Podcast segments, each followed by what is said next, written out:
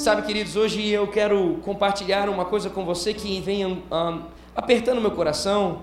Na verdade, aqui nós expressamos aquilo que o Senhor nos fala no secreto.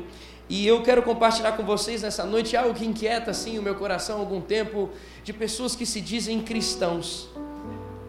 Mas quando nós vemos as postagens em redes sociais, quando nós vemos a forma como age e reage diante de uma circunstância, quando nós vemos a forma como comenta de alguém, ou fala de alguém, ou fala de alguma circunstância, para mim, isso não testifica o que a Bíblia diz sobre o ser cristão, sobre o ser discípulo de Cristo.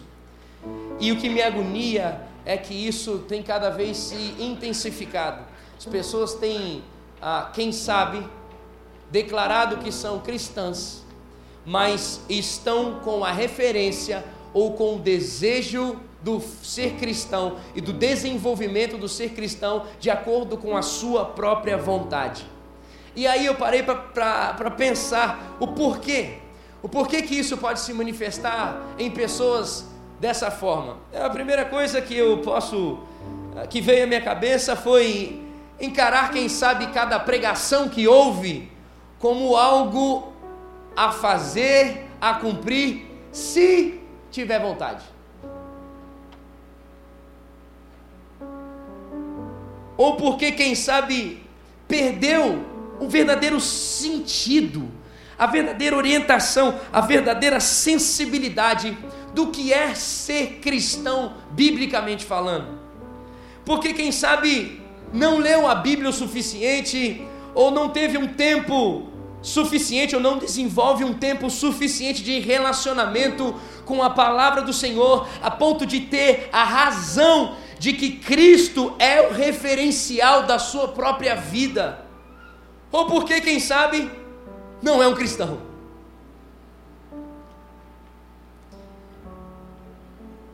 E eu gostaria de conversar com você e de entender uma resposta para isso, lendo junto com você Colossenses capítulo 1, do versículo 13 ao versículo 30, por favor.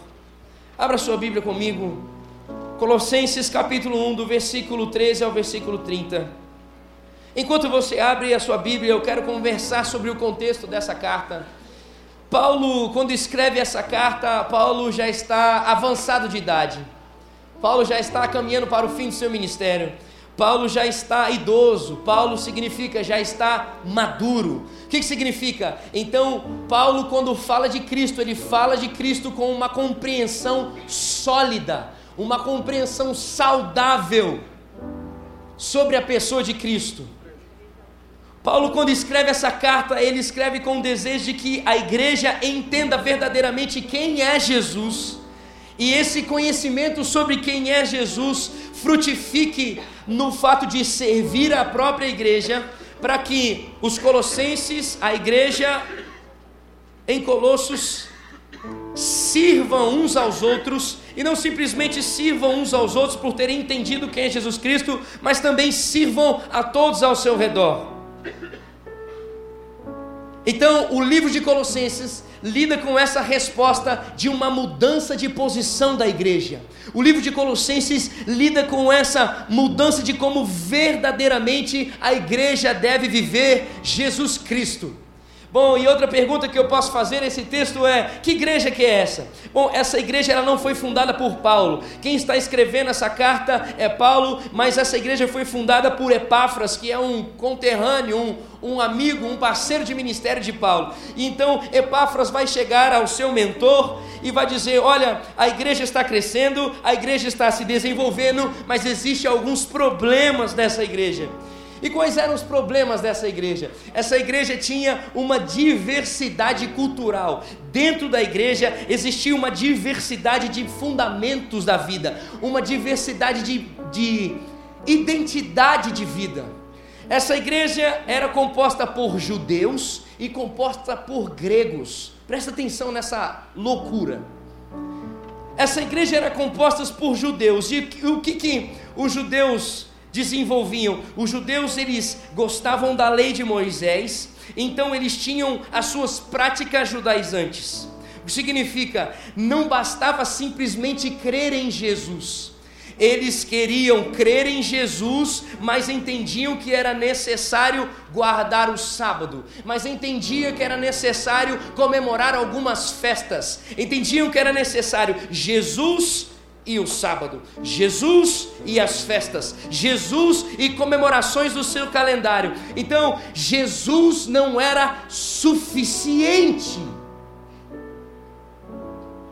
É como se fosse necessário Jesus e uma rosa, Jesus e um copo de água,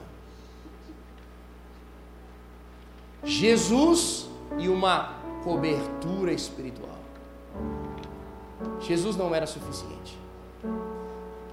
Em contrapartida, também no mesmo ambiente existiam os gregos. E o que, que os gregos entendiam?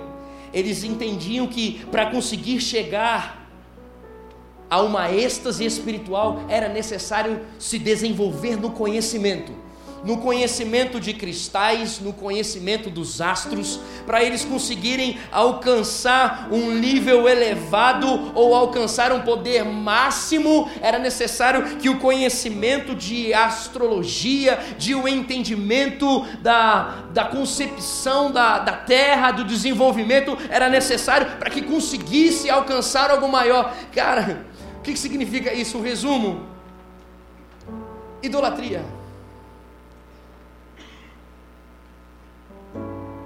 Então existiam judeus que entendiam que era dessa forma que deveriam viver, e os gregos na mesma igreja que diziam que era dessa forma que deveria viver. Isso é um conflito.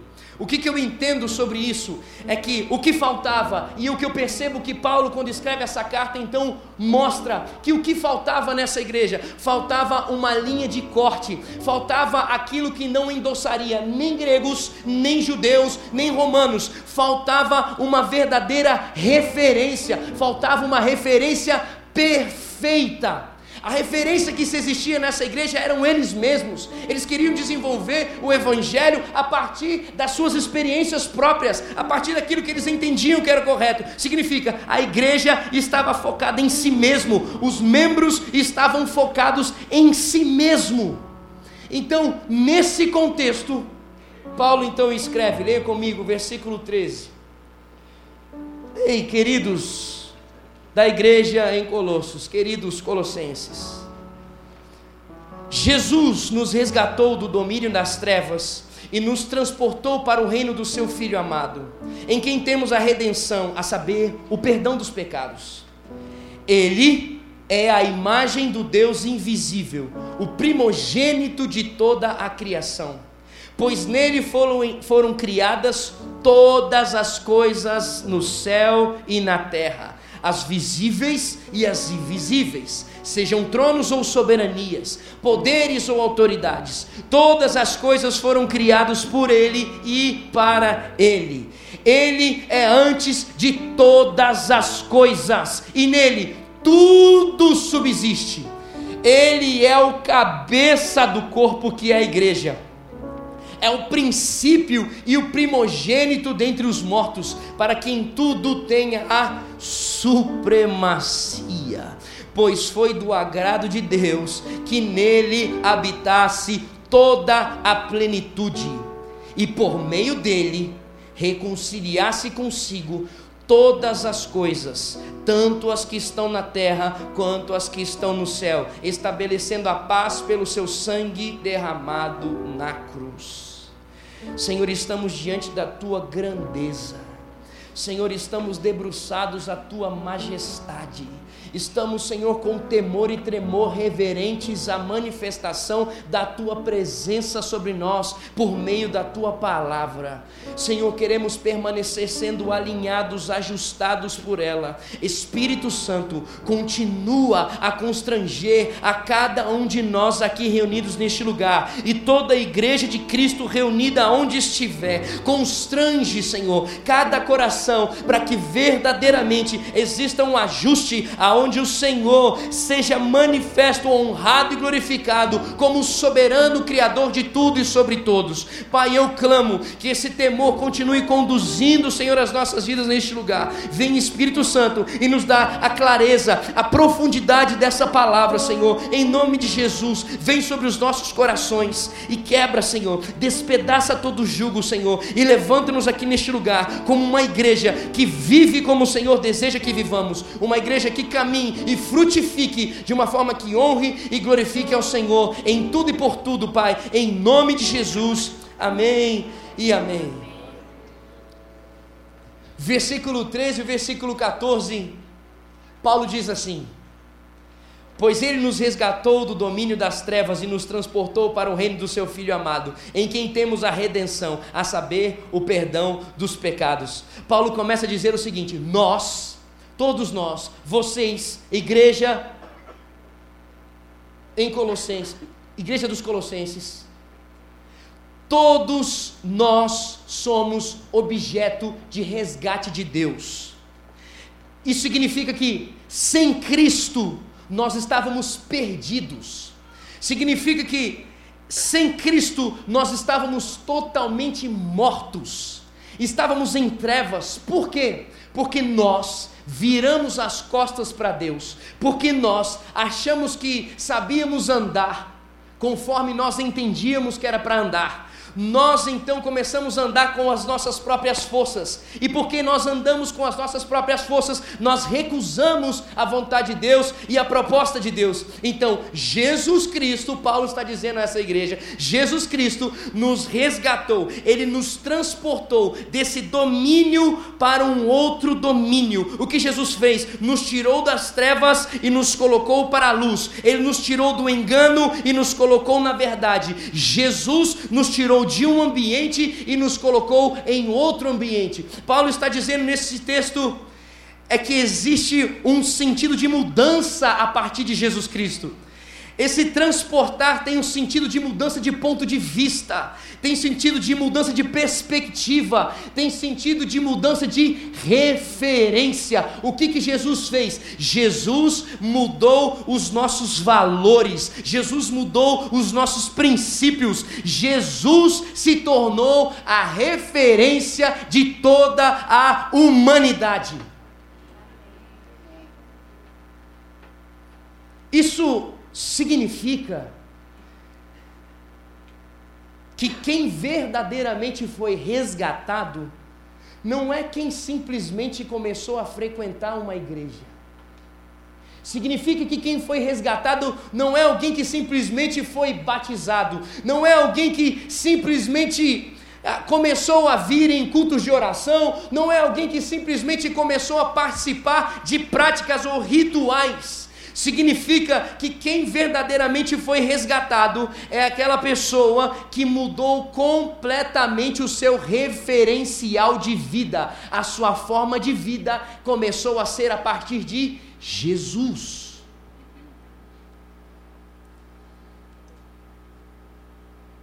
E por que, queridos, ao ler esse texto eu pergunto: por que, que Jesus é essa referência?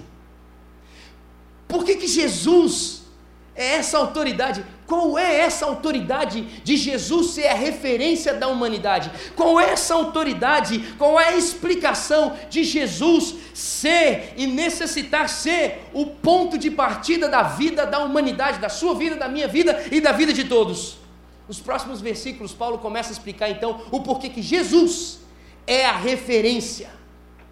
Versículo 15, Paulo diz: Ele é Jesus é a imagem do Deus invisível.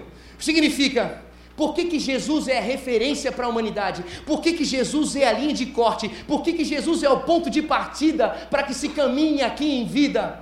É porque Ele é o ícone do Deus invisível. É porque Jesus é a representação visível do Deus invisível. Ele é a representação perfeita do Todo-Poderoso, do Criador da vida, do Criador da existência humana. Jesus, Jesus é a forma de enxergarmos Deus. Por que, que Jesus é referência? Porque conseguindo ver Jesus, nós vemos Deus. O Deus invisível, olha isso, querido. O Deus invisível se faz visível no Filho. Isso é, Jesus Cristo é Deus. E o que, que significa isso? Qual a importância disso? Só Deus pode reivindicar ser a referência da humanidade. Só aquele que fez toda a humanidade pode reivindicar ele ser a referência de toda a humanidade. O que, isso significa? Significa que qualquer outra coisa que nós colocamos como referência, estamos fadados a viver como miseráveis. Escute a seriedade disso. Isso significa que qualquer outra coisa que colocamos na nossa vida como referência, estamos fadados a viver dor. O que eu estou querendo dizer para você é o seguinte, queridos: quando a gente troca a nossa referência, quando a nossa referência deixa de ser Jesus Cristo e passa a ser alguma vontade ou algum homem, nós nos colocamos em maldição. Homem nenhum pode ser referência, só Jesus pode ser a referência da vida. Pastor Robério é um homem celestial. Aleluia. Mas Pastor Robério não é o criador de todas as coisas. Pastor Robério não pode ser referência. Pastor Jonas, ei, tô, tô no nível alto aqui. Pastor Jonas não pode ser referência. Jesus Cristo é a única referência. Não existe homem algum que possa exigir ser referência ou pode ter o poder de ser referência, a não ser Cristo Jesus. Colossenses capítulo 2, versículo 9 diz assim: Pois em Cristo habita corporalmente toda a plenitude da divindade. Significa, é somente Jesus, em Jesus, que temos a referência de viver no divino, de viver pelo celestial, de andar pelo sobrenatural, somente em Jesus. Ele é a nossa referência. Tendo Jesus como referência, em nada perderemos tempo nessa vida. Ei, por que, que Jesus é a nossa referência? Não para por aí. Ele continua dizendo no versículo 15: Ele é o primogênito de toda a criação. Querido, o sentido de primogênito na cultura hebraica é herdeiro. Jesus Cristo é o herdeiro de toda a criação. Significa, como ele é herdeiro, então ele tem poder, ele tem domínio sobre toda a criação. O que significa? Que tudo aquilo que é criado é dele e é para ele. Escute, por que, que Jesus Cristo tem o poder de ser a referência? Porque tudo que existe neste lugar foi criado para Ele, é dele, é para Ele. Ele tem a soberania sobre tudo, por isso ele é o único que pode ser referência. Só Ele, só Ele pode dizer: toda autoridade me foi dada no céu e na terra. em outra forma de pensar, desenvolvendo aqui junto com você, o que significa isso? Significa que o seu trabalho não é seu.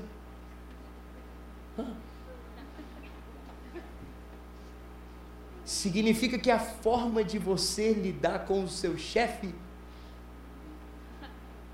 também não deve ser sua. A forma de você lidar com as pessoas que trabalham com você também não deve ser sua. A forma como você lida com a sua família, a sua família não é sua ela pertence ao Criador da família.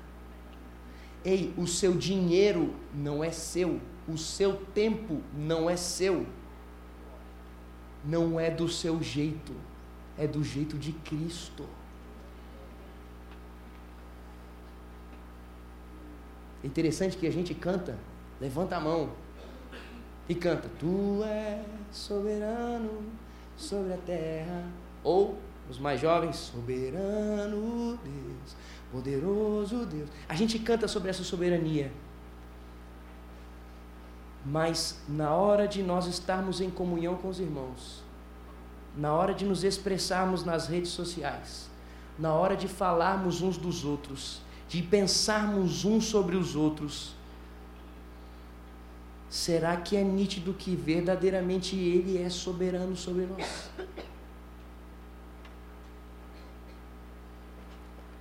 Por que, que Jesus é a referência? Versículo 16 e 17. Pois nele foram criadas todas as coisas no céu e na terra as visíveis e as invisíveis, sejam tronos ou soberanias, poderes ou autoridades, todas as coisas foram criadas por Ele e para Ele. Ele é antes de todas as coisas, e nele tudo subsiste. Significa isso. Por que, que Jesus é referência? Porque ele exerce o domínio sobre tronos, sobre poderes e sobre autoridades. O que, que isso significa? Jesus não tem rival. Ele é todo poderoso. Fim. Não existe alguém que consiga lidar contra não consiga existir poderes ou autoridades, o que for, que consiga se levantar contra ele. Ele é o detentor do poder sobre terra, poder, autoridades, seja no céu, seja na terra. O que é tremendo de entender sobre isso é que por ele ser aquele que subsiste todas as coisas, significa que Jesus é o unificador do céu e da terra. A terra e o céu, existe um caminho, e esse caminho é Jesus.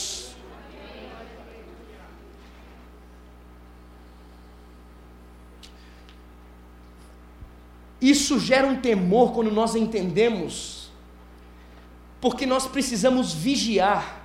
Existem pessoas que estão em posição de autoridade que vão exigir a nossa submissão. Escute bem. Existem pessoas, seja o seu chefe, sua namorada, seu namorado, o seu esposo, sua esposa, seu pai, sua mãe, partido político, programa de governo, que vão exigir, eles têm sistemas que irão tentar nos entregar a uma submissão que só deve ser a Cristo. O triste, o triste, é porque tem uns por aí. Rapaz, difícil falar isso. Pastores que dizem assim: se você sair da minha igreja, o gafanhoto vai pegar você. Pastor, se estão rindo é porque está testificando. Tem alguns, fala a verdade, pastor Jana. Tem alguns pastores que digam assim: se você sair da minha igreja, você não vai ter mais paz na vida. Eu tenho vontade de conversar com eles e falar assim: Todo-Poderoso, vem aqui, deixa eu conversar com você. Ou que morreu por todos, que estava desde o princípio, vem aqui, deixa eu conversar com você. Escute, Cristo está acima de tudo. Ele é o soberano sobre todas as coisas. Esse é o nosso movimento. Se esse não for o nosso movimento, nós somos idólatras. Ele é o Senhor, detentor de poder e da nossa submissão. Por que, que Jesus Cristo é referência?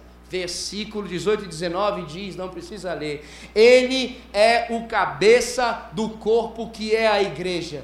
Queridos, cabeça aqui é a ideia de senhor, é a ideia de chefe, é a ideia de quem controla. Significa, a igreja, ela é composta por vários membros e significa que a igreja também não funciona isoladamente, funciona quando nós estamos ligados uns aos outros, porque se nós somos membros de um corpo, existe saúde. Agora, tenta arrancar alguma parte do seu corpo e ver se ela vai permanecer viva. Não tem como. tenta arrancar quem quase sempre quer sair da sua vida, que é o dedinho do pé. Faz um favor aí. Esse aí, de, de mês em mês, tenta se suicidar na quina de alguma coisa, certo, irmãos? Então, tenta arrancar e ver se vai sobreviver. Não é possível. Ele perde o propósito, ele perde o foco, ele perde a essência, ele, ele perde a subsistência.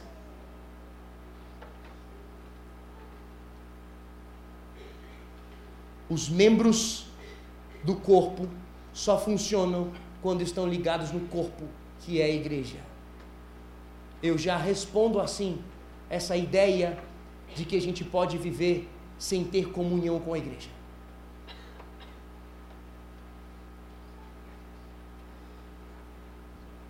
Quando nós estamos alinhados no cabeça que é Cristo, então tudo o que nós fazemos passa a ter sentido.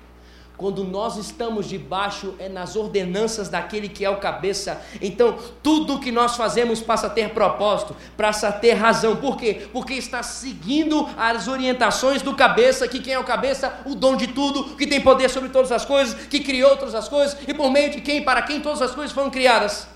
Então significa que quando verdadeiramente nós estamos em Cristo, quando a nossa referência está em Cristo, então nós estamos sempre alimentados, providos e controlados, conduzidos por esse que é o cabeça.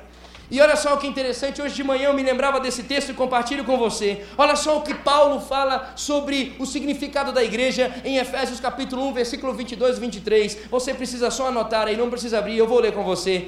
Efésios capítulo 1, versículo 22 e 23 diz assim, ó: Deus colocou todas as coisas debaixo dos seus pés e o designou, designou como cabeça de todas as coisas para a igreja. Quem é a igreja? É o seu corpo.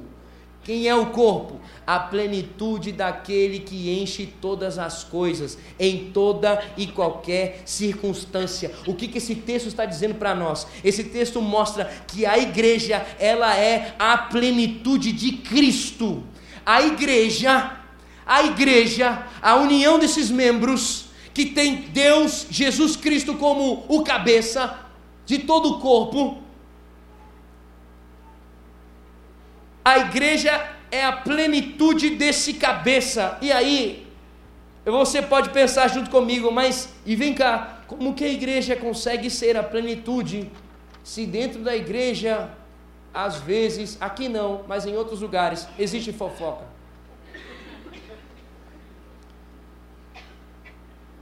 Existe um não querendo estar com o outro.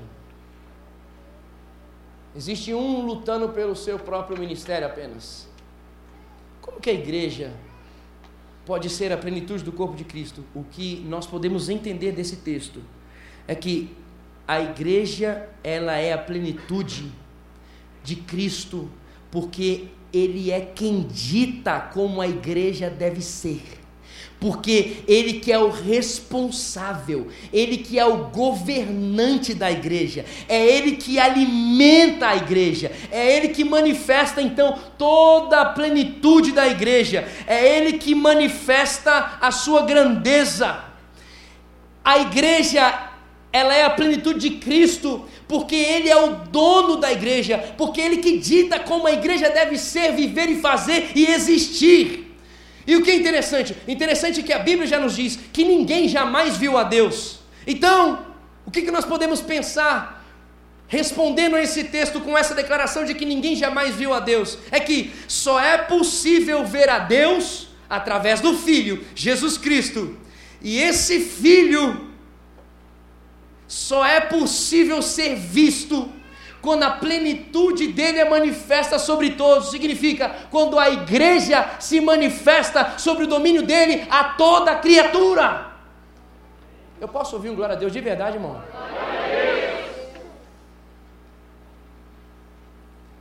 Quando que acontece essa plenitude, cara?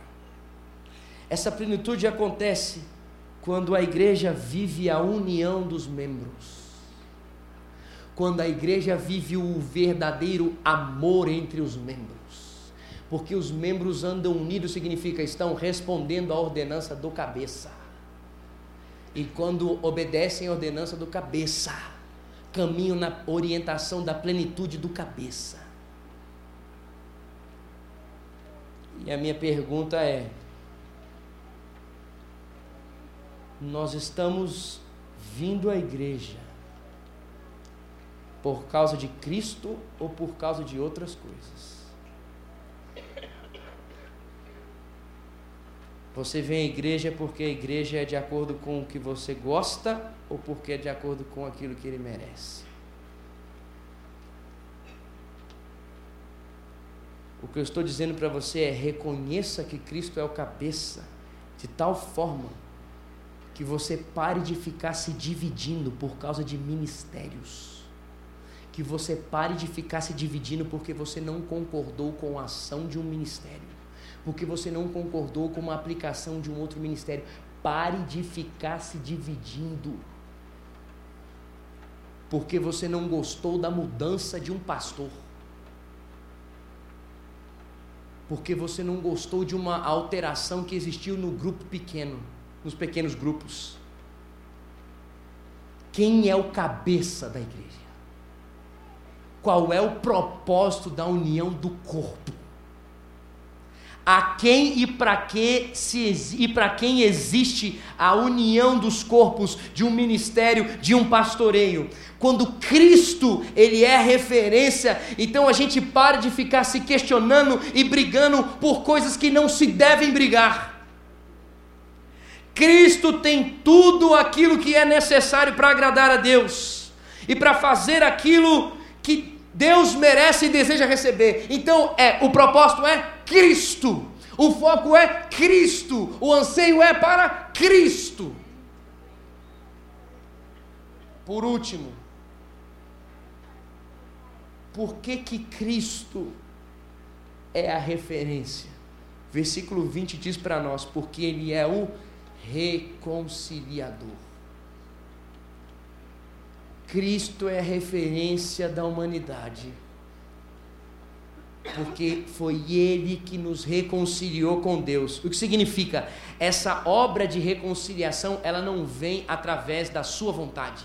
Essa obra de reconciliação não tem possibilidade de se existir em nós. Esse voltar para Deus, nós não conseguimos. Isso é uma obra de Jesus em nós. Porque se dependesse de nós, nós permaneceríamos brigando com Deus. Só Ele que conseguiu gerar a paz, derramando o seu sangue como cordeiro perfeito. E por causa disso, por causa disso, ele conquistou o direito de nos resgatar da autoridade das trevas. Porque Ele tem o poder, Ele é o perfeito, Ele é o Senhor de tudo, e se entregou como o Cordeiro perfeito, então Ele é o único que tem o poder de tirar toda a humanidade das trevas e levar para a luz. Mas o que eu quero que você também pense comigo, que reconciliar pressupõe conflito. Quando a gente pensa em reconciliação, significa alguma coisa não está caminhando bem. Reconciliar, ele pressupõe um, um, um conflito de ambiente, um atrito, um problema. É só pensar, amigos não precisam de reconciliação. Escute o que eu estou dizendo, calma aí. Amigos não precisam de reconciliação, por quê? Porque em um momento ou outro, vai se existir a necessidade de abrir o coração e se confessar, e ali vai conseguir existir a restauração. O que eu estou querendo dizer para você, que esse texto está dizendo, é que quem precisa de reconciliação mesmo são os inimigos. Por quê? Porque os inimigos não querem andar juntos. Inimigo não quer caminhar próximo. Inimigo é adversário, não é necessário, não, não deseja estar um com o outro. Significa o quê? Jesus reconciliou-nos. Éramos inimigos de Deus. A graça de Deus é tão grande que ele pegou os inimigos dele e ele disse assim: Eu vou te trazer para perto de mim. Você gosta de brigar comigo, você está discordando comigo, você está vivendo diferente e o contrário de tudo aquilo que eu ensinei que eu disse. Você está fazendo aquilo que eu disse que não era para fazer, mas vem cá, eu quero você. Jesus é o único que pode reivindicar esse, esse poder. Jesus pode reivindicar ser supremo, o Senhor da nossa vida em todas as coisas, porque Ele é o Criador de todas as coisas, porque Ele é o cabeça da igreja, Ele é o instrumento de reconciliação sobre toda a humanidade. Ele é o único que pode reivindicar ser a referência. Ele é o único que pode reivindicar tudo isso que eu disse para você até agora. Tendo o poder de nos tirar do império das trevas e nos levar para o reino do seu Filho do amor. Eu concluo então dizendo: Jesus Cristo é o detentor da referência da vida. Jesus Cristo tem toda a autoridade para ser referência para ser o ponto de partida, o meio e o fim. Jesus, ele tem toda a autoridade para ser a perspectiva da vida. Jesus tem toda a autoridade para ser a motivação, o propósito de sermos e vivemos a nossa vida. Jesus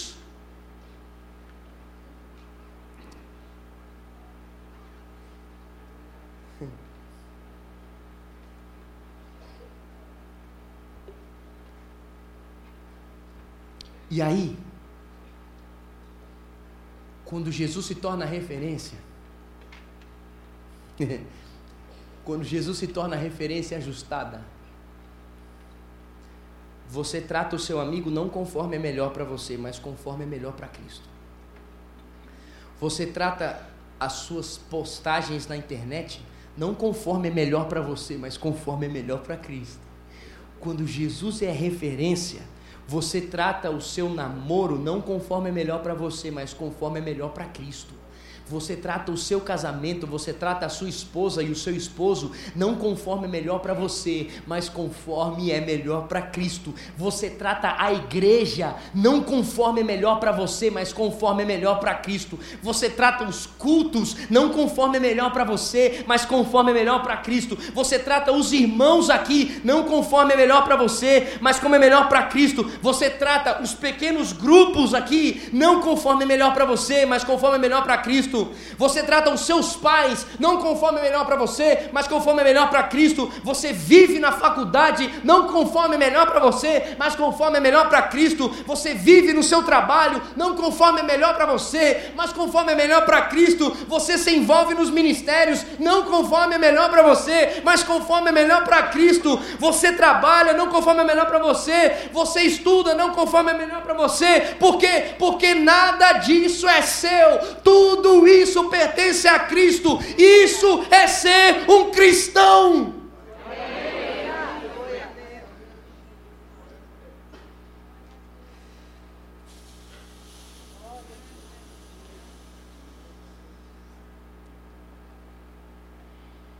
Fique de pé no seu lugar, por favor.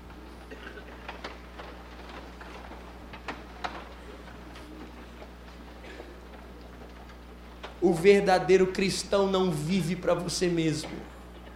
O verdadeiro cristão não vive para si mesmo. O verdadeiro cristão vive para Cristo porque entende que Ele é o cabeça. Isso significa a vida não é mais sua. O verdadeiro cristão disse: Já não vivo mais eu, mas Cristo vive em mim. E a vida que eu vivo agora, vivo pelo Filho, na fé no Filho significa eu não tenho mais vontade, a minha vontade é Cristo, a minha vontade é de Cristo, eu não faço mais nada do meu jeito, porque tudo que eu tenho pertence a Ele, e o jeito que eu faço é o jeito dEle. Sem Ele, tudo que nós vivemos é caos. Sem Cristo, sem a referência em Cristo, tudo o que nós vivemos é torto, é errado, é confuso. O que o Senhor Jesus está nos convidando nessa noite é: saia da referência do seu ego. Saia da referência da sua carne. Em resumo, saia da referência do inferno. Viva como um filho. Viva como alguém que foi resgatado e enxertado no corpo.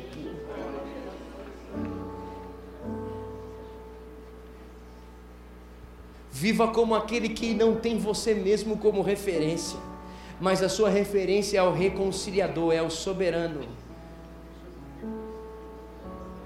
Viva de acordo com aquilo que vai ser bom para ele. O cristão vive naquilo que é conveniente a Cristo.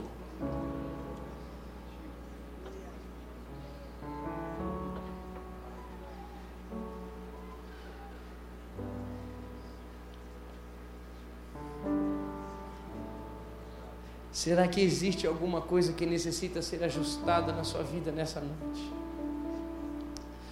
Será que ao você ouvir todas essas coisas que você ouviu agora, o Espírito Santo mostrou que existe alguma coisa que não está alinhada e não está tendo a referência em Cristo? Nessa noite você tem a oportunidade de, pelo Espírito Santo, ser conduzido a alinhar a sua referência a Cristo. Como? se entregue a Cristo.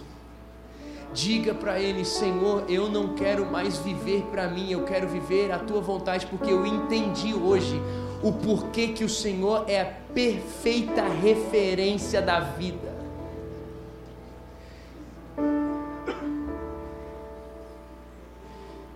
Feche os seus olhos onde você está, querido. Existe alguma coisa no seu coração que você deseja ajustar na presença daquele que é o Eu Sou e está aqui neste lugar?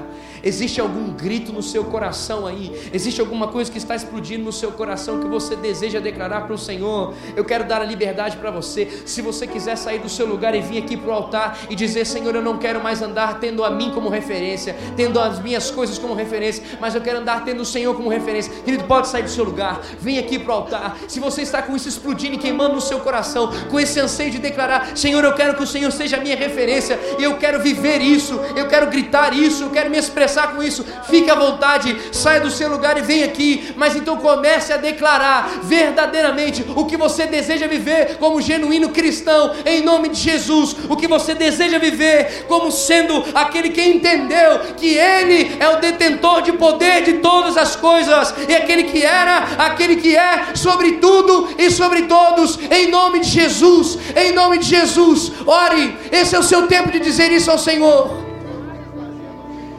Esse é o seu tempo de dizer isso ao Senhor em nome de Jesus. Ajusta no Senhor nessa noite.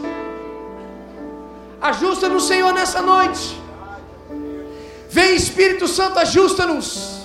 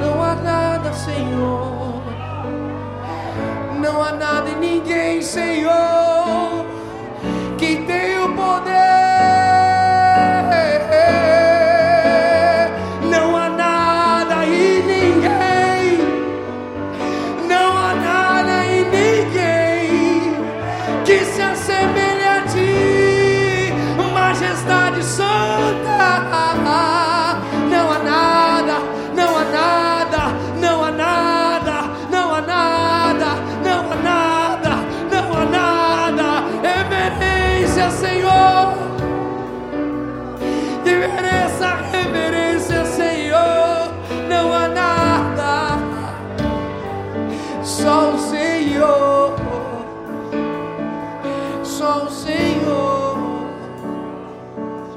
Jesus, Jesus, Jesus, Jesus, Jesus, Jesus, meu amado Jesus, Jesus, Jesus, desejado meu Jesus.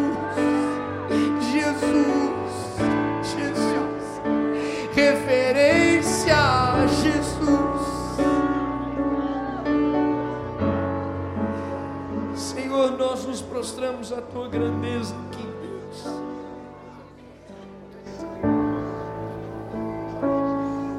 Ajusta, Senhor, a nossa mente, o nosso coração, Senhor, a tua presença.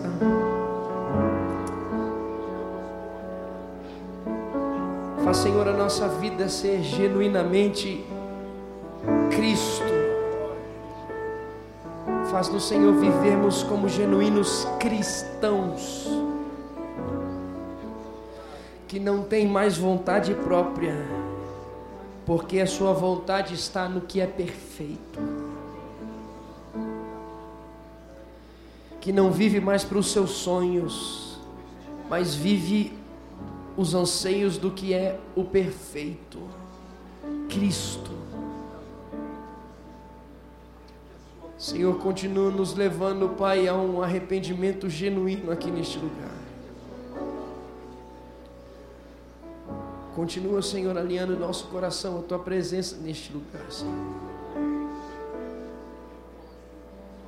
Que o propósito, Senhor, de estarmos onde estamos, viver o que vivemos, desenvolver o que desenvolvemos, seja o Senhor, seja para o Senhor. Obrigado, Senhor, por nos amar dessa forma e nos chamar a atenção mais uma vez, nos dando a oportunidade de sermos dirigidos pelo Teu Espírito Santo. Obrigado, Senhor, por esse tempo, em nome de Jesus. Eu gostaria que todos, onde estão, colocassem a mão sobre o seu coração. Repetissem essa oração comigo, em nome de Jesus. Digam comigo, Senhor Jesus, nessa noite, eu reconheço que o Senhor é a referência da vida. Eu reconheço que o Senhor perdoa os meus pecados, me tira das trevas e me coloca na luz. Nessa noite, eu reconheço a tua grandeza e a tua soberania. E a isso eu entrego a minha vida a ti, Jesus Cristo. Eu desejo, seja o meu Senhor, seja o meu Salvador. Em nome de Jesus. Quero orar agora, Senhor. O Senhor sabe de todos aqueles que fizeram essa oração. O Senhor sabe, Senhor, daqueles que fizeram essa oração como um anseio de um ajuste. O Senhor sabe aqueles que fizeram essa oração como um anseio de uma entrega. Espírito Santo nos, continue nos guiar. Para que o que o Senhor encontra em nós seja verdadeiramente a tua vontade. Obrigado por nos amar dessa forma e nos unir desse jeito. Leva-nos, Senhor, a viver aqui como irmãos de verdade, que caminham como membros de um corpo, unidos em Ti, que obedecem a Ti, o cabeça. Faça, Senhor, com que essa igreja viva a união do corpo. Faça com que essa igreja, Senhor, uns perdoem aos outros, uns peçam perdão aos outros, porque isso é uma ordenança do cabeça. E fazendo isso, Senhor, nós não vamos estar como membro fora do corpo. Então, Senhor, conduz-nos, Pai. E que tudo isso que hoje nós ouvimos, o Teu Espírito permaneça solidificando em nossos corações. Que os nossos olhos, os nossos ouvidos, a nossa boca, a nossa mente, nossas mãos, pés e coração permaneçam assim dirigidos pelo Teu Espírito. E essa palavra continue reverberando em nosso coração e venha frutificar a 30, a 60 e a 100 por um. Em nome de Jesus. Amém e amém. Eu quero dizer uma coisa.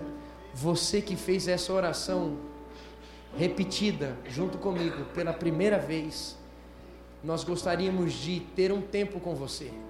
Você que nunca fez essa oração, essa é uma oração de entrega à sua vida. Essa é uma oração de alguém que reconhece que a vida é em Cristo, é a partir de Cristo. Se você nunca fez essa oração, nós queremos ter um tempo com você aqui na frente e à direita aqui. Nós queremos conversar com você pegar o seu contato, te entregar um presente e continuar vivendo como o corpo de Cristo com você. Amém, querido? Para os demais, que Deus continue sendo a sua referência, o anseio maior do seu coração, hoje e sempre. Em nome de Jesus. Amém e amém.